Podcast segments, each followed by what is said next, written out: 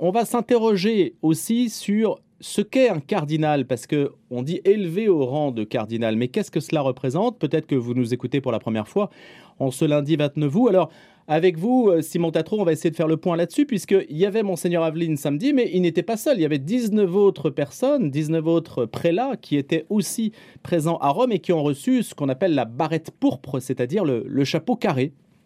Et oui, effectivement, Louis, alors un cardinal, c'est un haut dignitaire de l'Église catholique choisi par le pape et chargé de l'assister. Il fait partie du collège des cardinaux, anciennement appelé Sacré Collège jusqu'en 1983. Alors le titre précis, c'est cardinal de la Sainte Église romaine. Les cardinaux forment la plus haute sphère de l'Église romaine. Alors comment se compose ce collège des cardinaux, Simon? Le collège cardinalis ou collège des cardinaux, appelé autrefois Sacré Collège, est l'ensemble des cardinaux de l'Église catholique. Il est présidé par un doyen. Le nombre de cardinaux qui a varié au cours de l'histoire a atteint 229 en 2020 sous le pontificat de François. Alors c'est aujourd'hui qu'ils sont réunis, lundi et mardi. Hein. Demain aussi, ils sont réunis pour la première fois d'ailleurs depuis 2014 par le pape euh, François. C'est donc aussi un événement pour eux. Hein. Ce n'est pas que la création de cardinaux en ce moment. Ils sont consultés aujourd'hui à Rome. Dans ce collège, combien de cardinaux français, Simon?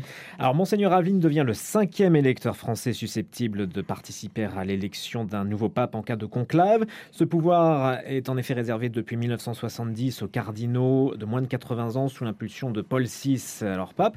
À l'issue de ce consistoire, l'Assemblée du Sacré Collège comptera 132 électeurs sur 206 cardinaux au total, mais à partir de novembre, on ne comptera plus que 4 cardinaux électeurs français, car l'un d'eux, André 23, aura atteint la limite d'âge, il aura 80 ans. Et donc 132 électeurs pour le pape François, sachant qu'on parle de rumeurs, vous avez suivi cet été, de démission. D'ailleurs, les médias ne s'intéressent apparemment qu'à cela, puisque quand le pape François était au Canada, eh bien, euh, c'est la seule question qu'on lui ait posée quasiment, c'est de savoir quand il pourrait ou s'il avait l'idée de démissionner, alors qu'il y avait beaucoup d'autres sujets à, traiter vraiment sur euh, la question canadienne. On aura l'occasion d'y revenir à un autre moment. Les cardinaux se distinguent par un habillement bien particulier, Simon. En effet, Louis, l'insigne distinctif des cardinaux est la couleur rouge dite pourpre cardinalis, euh, couleur du Sénat romain, du pouvoir, du prestige et de l'autorité, rappelant le sang versé par le Christ à travers sa passion. C'est le pape Innocent IV, lors du premier concile de Lyon en 1245, qui donna la couleur pourpre et le chapeau rouge aux cardinaux.